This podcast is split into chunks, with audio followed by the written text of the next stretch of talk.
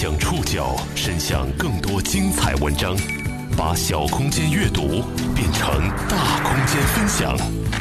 报刊选读，把小空间阅读变成大空间分享。欢迎各位收听今天的报刊选读，我是宋宇。这两天周围感冒的人很多，我也不小心中招了。那么今天在节目当中呢，大家可能会听到比较浓重的鼻音，请大家多多见谅。报刊选读曾经在去年的节目当中呢，为大家讲述过自制救命药的故事，那是一群癌症晚期患者的无奈之举。我们今天呢，要接着和大家来讲述这个群体的故事，讲讲他们各自如何求生。今天节目内容综合了《南都周刊》和《财新周刊》的内容。那个胸腔从肝、从胆、从胰腺、小腹部全部痛。数据显示，我国2015年肺癌新发病例约73.3万，死亡病例约为61万，堪称头牌杀手。晚期肺癌患者的五年生存率不到百分之十。就是肿瘤它很公平，它无论你的年龄和社会阶层和地域，它都可能会受到这个疾病的累积。同病相怜，让他们在生死攸关产生了生命的连结；而求药的艰难，则让他们产生了一种近乎埋藏地下的同志情谊。报刊选读，今天和您一起认识一群肺癌晚期患者，讲述一段肺癌病人五年求生记。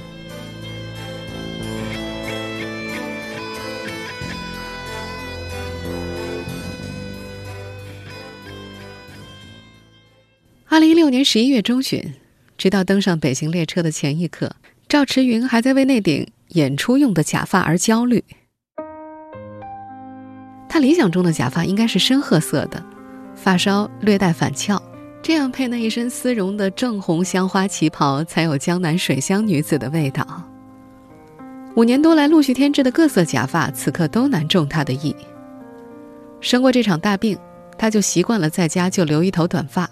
薄薄的贴在脑壳上，但在人前，他那股子对自己的严苛劲儿又上来了，对镜中的形象左右都看不顺眼。这是在二零一四年十一月再次复查出癌细胞腹部神经大转移之后，赵驰云第一次出远门。同行的还有她的三位闺蜜，都是中年女性，两位乳腺癌，一位结肠癌，她们自嘲是“与癌共舞”组合。在幸运的成为了中国癌症基金会首批“生命的愿望”肺癌援助项目的入选者之后，赵驰云和他的伙伴们在经历了为期两周的 T 台短训后，终于有机会一圆像模特那样走秀的梦想了。老姐妹们在家里进进出出，试完了旗袍又是高跟鞋。惹得他那个整天抱着电脑炒股的老伴儿也坐不住了，难得的在客厅里露了把脸，远远的打量了这几位像是焕发了第二春的老阿姨们，手忙脚乱的忙成一团。旗袍呢，一直是我喜爱的，我是旗袍控。在后台上妆的赵驰云已经戴上了复古造型的假发，他的神色依然有些忐忑。在离家之前，他已经事先通知了亲友，要他们密切关注近期的电视和报纸新闻。他觉得好不容易风光一回，要好好的给家里的老头子看一看。赵驰云已经确诊肺癌晚期六年了，比当初医生下的判决，他已经整整多活五年了。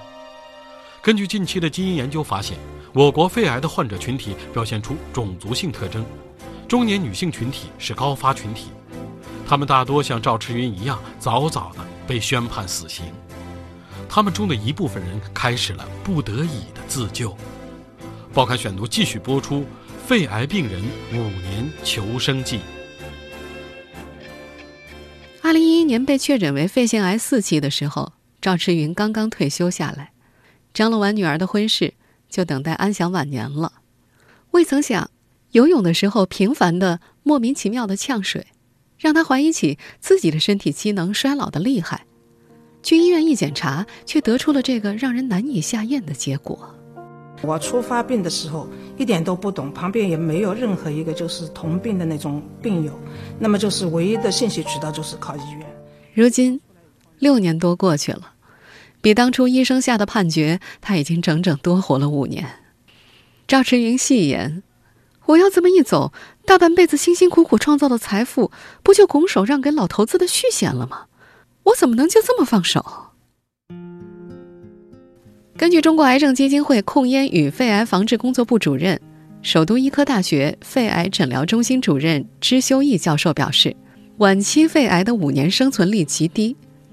而根据近期的基因研究发现，肺癌的患者群体表现出了种族性的特征。中国的中年女性群体是肺癌的高发人群。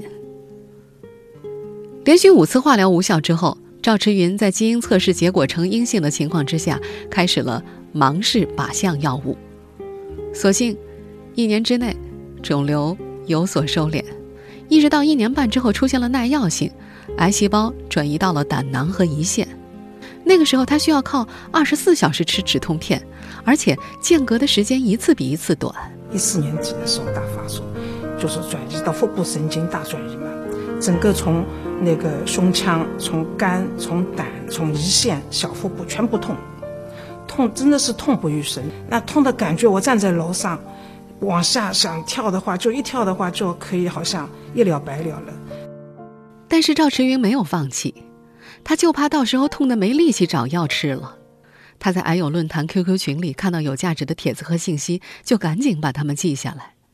也是从那时候开始，他能够如数家珍的在医生面前谈起卡布替尼、奥西替尼、九二九幺、二九九幺这些靶向药的化学名和代码。不过让他感到颇为受挫的是，在家乡苏州。各处走访医院的肿瘤科和呼吸科专家，和他们聊到这些尚未在国内上市的最新的肺癌临床治疗手段，他们的回答都是矜持的神态和微露钦佩的眼神。这深深刺痛了他。他说自己竟然一时分不清楚是在向他们求助，还是在为他们普及靶向药的知识。在此后的治疗当中，赵迟云不得不如同瞎子摸象般，在频繁试错和小心求证中摸索。这位在八十年代一边拉扯女儿，一边通过自考考上大学的坚韧女性，时隔三十年之后，为了改变自己的命运，再次拿出了年轻时的那股劲头。他只恨自己岁数大了，外文水平不够好，看不了外国的医学文献。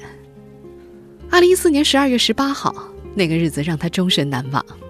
那天，女儿托人帮他从上海弄到了传说中的九二九幺。他记得一颗下去，当天的疼痛就减轻了一半。一周以后就扔掉了止疼片，至今他仍然靠服用九二九幺联合化疗来维持。尽管最近出现了疾病进展的新的苗头，他的语气里倒是云淡风轻了。鬼门关都来回好几趟了，要是没有自救的信念，人家再怎么帮你也救不过来。而是与癌共舞，蜜饯，希望树。这些都是癌症在网络上的互助组织，通过互联网，天南海北的肺癌患者互相鼓励、交流病况。对他们来说，现实中的相遇是可遇不可求的。二零一六年年底，中国癌症基金会的一个援助项目给他们提供了面对面的机会。报刊选读继续播出：肺癌病人五年求生记。天南海北的肺癌患者在现实中相聚。是可遇不可求的机会。同为此次中国癌症基金会首批“生命的愿望”肺癌援助项目入选者的笑笑和布布，是他们在肺癌患者的聚集社区蜜饯上的 ID。我们这里说的蜜饯，不是我们通常吃的那种蜜饯，而是蜜得健康的意思。这是一个癌症患者的交流平台。素未谋面的他们，一个家在上海，另一个。则远在福建莆田，两个人年龄相仿，都不到四十岁，都是上有老下有小，感觉好日子才刚刚开始就遭此一劫。论坛上留下大量就医心得的资深癌友憨豆、老马等人的近况，几乎成了他们相互问候的暗号。二零一六年年底的这次肺癌患者援助项目。也让他们有机会能够亲眼一睹心态超级好、十八般武艺样样精的资深病友唐奶奶的真身。生这个病是不是你人生当中最大的一个困难？有好多人查出病来以后，觉得天塌下来了。我没有这种感觉，因为病在身上，你不可能用痛苦来战胜疾病，那是不可能的。我们二胡班有两个已经走掉了，一个在我之前他生病。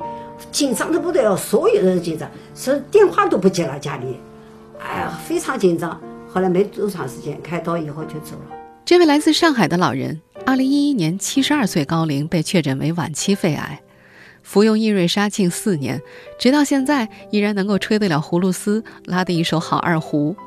他还自学了绘画和太极，晚年生活丰富多彩。用这位阅尽世事的老人的话来说，文革十年也过来了，还有什么过不去的坎儿？得了这个病，就是既来之则安之，一定要乐观，像原来一样生活。能坚持多长时间就坚持多长时间。深受唐奶奶的热情感染，还听说笑笑在服用益瑞沙两个月之后，病情已趋好转，正在准备动手术。步步欣喜的眼神当中流露出了一丝羡慕。这个不到四十岁的汉子身板挺直，举手投足间透着一股军人的英武之气。若不是他时不时用手扶一下腰，几乎全然意识不到他身体有恙。或许因为身子骨硬朗，反而倒让他忽略了多年的腰痛，而庸医的误诊更延误了最佳治疗时机。二零一五年中秋节过后的一天，在下班路上，这个中年汉子在地铁上打了个喷嚏，直接把人打得蹲到了地板上，不能动弹。随后，经过核磁共振、穿刺活检，确诊下来是肺癌，多发性骨转移。医生宣判。只有三到六个月，因为未检测出对应靶点的基因突变，他只能够接受常规的化疗。今年七月份从医生口中获知已经发生肝转移的时候，他一个人整整平静了两个小时，不忍在家人面前提起。这个网络 ID 叫“布布”的汉子，只能够借患友之间的交流来倾吐。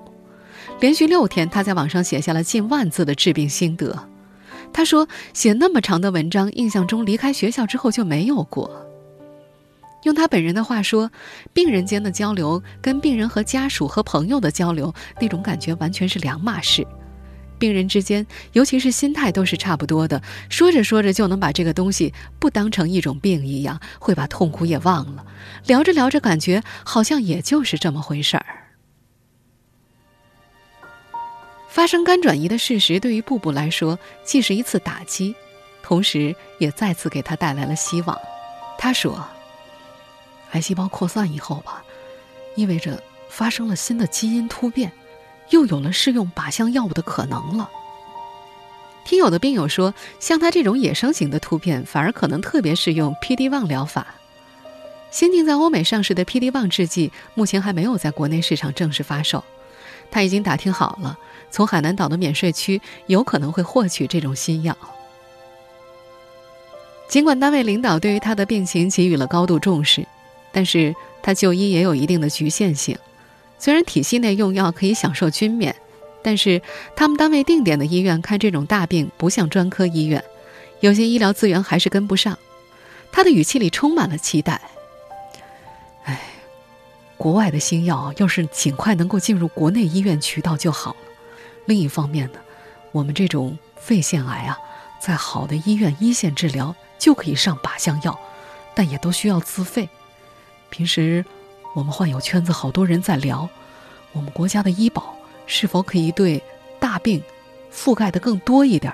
像有些靶向药呢，也应该可以考虑多报一点。他说自己是农村出来的，以往家里条件不怎么好。如果农村里想要享受这样的治疗条件，那就更加困难了。九二九幺，二九九二，四零零二，幺八四，二八零，六二四四，这一串看似无意义的代号，在肺癌患者群体中却是一个个闪耀着生之希望的数字。事实上，这些是新近开发的肿瘤治疗靶向药物的代号，受制于国内的医药审批制度。他们在国内上市的时间通常要远远滞后于欧美市场。无奈，求生心切的肺癌患者和家属开始了自己治病的事业。报刊选读继续播出：肺癌病人五年求生记。Luna 的母亲罹患肺癌已经整整六年。作为第一代肺癌治疗靶向药物在国内上市后的受益者，她已经算是个不大不小的奇迹。受制于医药审批制度，肿瘤治疗靶向药物在国内上市需要很长的时间。但是，病人病情的发展往往等不及制度的更新，而我妈是刚开始生病的时候，六年前我还在上学，在当时九二九幺也没有在国内上市，所以当时辗转很多渠道找到了这个药的原料。因为有的时候病人的病情的发展是在临床数据公布之前的，对，只能自己去探索。二零一一年十二月，Luna 的母亲被确诊为晚期肺癌，通过基因检测发现了 EGFR 病变，刚好适用于易瑞莎进行靶向治疗。这让他在此后的两年里几乎恢复了一个健康人的生活状态。露娜的父亲至今还清晰地记得，妻子刚刚接受治疗之后的第一个月，自己正在上班，突然接到了妻子的一通电话。他说：“你猜我在哪儿呢？”我说：“我哪知道你在哪儿啊？”他说：“我在鬼见愁呢，自个儿跑香山顶上去了。”此后的六年中，露娜母亲的康复过程的点点滴滴，从用药的剂量。进水、排尿，到每天的精神状态，家人都一一记录在册，写满了三大本硬皮笔记本。家人说，这样一来方便家人自己回顾，二来也给下一步的治疗提供依据和参考。服用益瑞莎两年之后，露娜的母亲出现了耐药，随后幸运的被选中参加了香港大学莫树锦教授在北京肿瘤医院进行的培美曲塞。加波联合伊瑞莎的临床实验组，病情出现了好转，一直到二零一四年年底发现脑膜转移，次年三月份开始局部失语。露娜的父亲自此辞去公职，全职在家照料妻子。母亲得病之初尚在读大学的露娜，如今也已经踏入了工作岗位。业余时间，父女俩一个在网上搜集患者的帖子，还有一个研读大量的原始医学文献，希望能够为母亲病情的进展。找到应对之方。露娜爸爸说，患者之间有很多自助群体，像“与癌共舞”、“蜜饯”，还有资深患者老马所创立的公众号“希望树”。他说，这些都给了他们很多启发和帮助。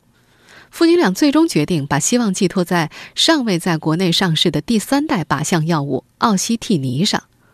这种药物在肺癌患者圈子里有个更加熟知的代号，叫做“九二九幺”。学法律出身的露娜也知道从非正规渠道获得药物的风险。她说：“因为原料药属于一个灰色地带，但是大家没有办法。我们法律上讲叫缺乏替代可能性。患者的病等不了，患者的需求也缺乏替代可能。为了拯救妻子、母亲，父女俩不得不铤而走险。女儿查阅国外医学文献，父亲则动手灌装胶囊。”然后通过亲戚找可靠的途径检测药的纯度，全家调用一切可以调动的资源，为母亲能够试一试这救命的药丸。集全家人心力自制的救命胶囊，刚开始给母亲吞服，但刚过完水，只隔了一两分钟就喷了出来。口服不成就凯通过胃管引流，还是不行，只得再上空肠管，通过肠套来注射。最后下了空肠营养管，第一支是。六月十九号，把他那个药研碎了，通过那个空肠打到那个肠道里，一点一点的，大概到了七月中旬，见到效果了，慢慢慢慢的就疼痛消失了。露娜记得，因为把药研碎了，每次的注射剂量只有十毫升，所以他的爸爸就二十四小时看护，每天夜起，每隔一个小时甚至半个小时给妈妈做注射。那段时间，爸爸几乎天天熬夜，就这么一点一点的坚持下来。在母亲的康复记录本上，二零一六年九月十号，留下了露娜父女眼中最浓墨重彩的一笔。那天是星期六，家里刚好来客人，他送完客人收拾鞋子，不小心摔倒在地板上。当时我们没在家，回来以后，他跟我们讲起那个过程，表达的挺清楚。这是母亲在发生脑转移十八个月之后再次开口，已经超出了露娜此前查阅过的文献中的记载记录。但是，在复盘这段自诊的过程的时候，露娜也直言其中存有遗憾，因为缺乏医生的临床指导。一开始，他们自行施用的原料药的剂量是八十毫克每天，这所依据的是国外文献披露的九二九幺的临床用量。后来用了好长一段时间才知道。临床量八十毫克是指九二九幺甲磺酸盐里面的碱基的重量，而而他们使用原料药的时候要进行盐碱互换，相当于有一个一比一点一九的重量换算。这也就意味着，露娜一家给患病妈妈当时用的八十毫克，实际上是用少了。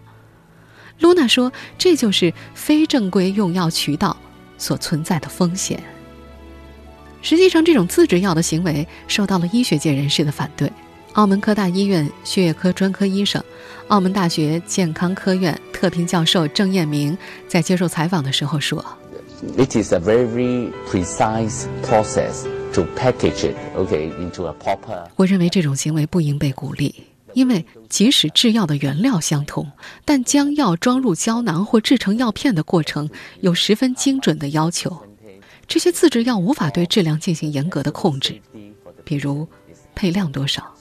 以及安全性都是未知数，这会为患者带来极大的风险。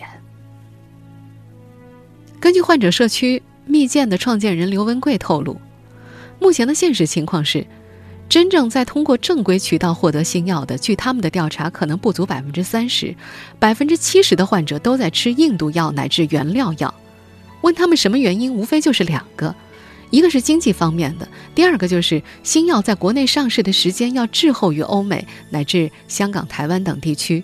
从过去的情况来看，国外一线新药进入中国内地市场的时间相比国外要延迟三到五年，但是患者往往等不了这么久。在刘文贵的眼里，这些患者确实可怜，真的是可怜。如果这些救命药物可以早一些进入中国，就不会有这么多患者再去搏命吃原料药。患者康复过程中，每一个微小的闪光都会给身边人带来持久的兴奋，每一次曙光乍现也会给他们带来莫大的希望。而求药的艰难，则让患者们之间产生了一种几乎埋藏于地下的同志情谊。报刊选读继续播出：肺癌病人五年求生记。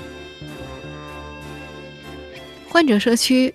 蜜饯的创始人刘文贵，本人也曾经是一名患者家属，谈及为病友间交流所架设的桥梁，从而给患者康复带来的帮助。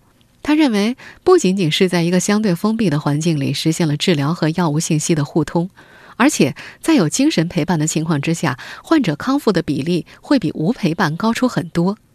根据中国抗癌协会在2014年到2015年的调查结果，群体抗癌的五年生存要高出百分之七十一。露娜至今还惦念着母亲在服用伊瑞莎之后近两年内所经历的最好的时光。那会儿，母亲把家里拾掇好之后，还有精力陪着亲友爬山、游泳、散步，而例行的检查治疗，她都坚持独自上医院。一直到出现脑转移之后，治疗过程当中少不了各种痛苦的插管和内腔镜的检查，但她全程没有掉过眼泪。挂在母亲嘴边最多的一句念叨，就是发音含糊不清的。没事儿，没事儿。确诊的时候就已经发生骨转移的布布，面对这个来的有些突然的人生假期，终于有机会去弥补面对家人的愧疚。十五年的军旅生涯，让这条不善言辞的汉子保有着处变不惊的冷静，唯独想到家人，讲到动情之处，他语带颤音。他说：“跟自己的爱人，二零零七年就认识了，到现在就去过两个地方。”一个是杭州，是结婚前去的；还有一个是南京。南京是在二零一五年生病前去的，从南京回家就住院了。现在他就想带家人多出去看一看。二零一六年的十一月十七号，适逢第十六次全球肺癌关注月，在北京繁星戏剧村的黑匣子里，一场小规模的特殊展示正在上演。在展览外场。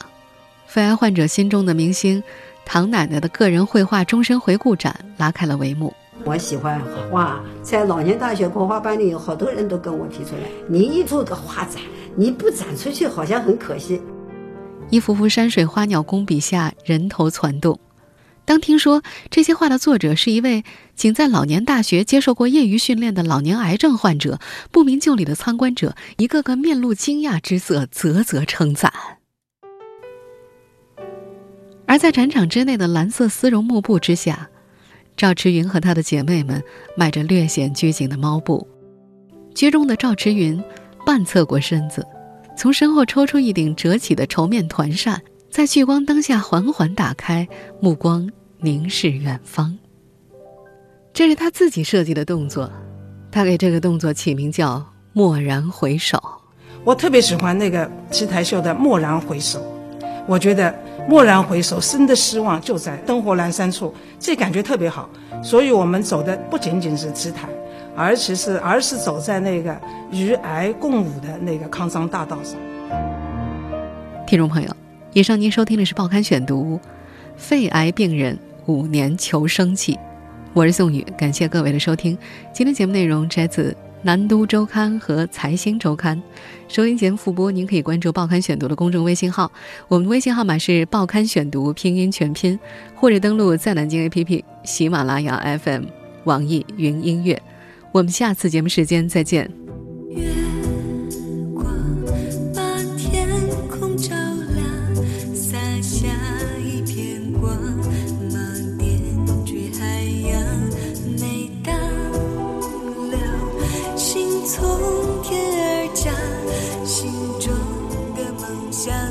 say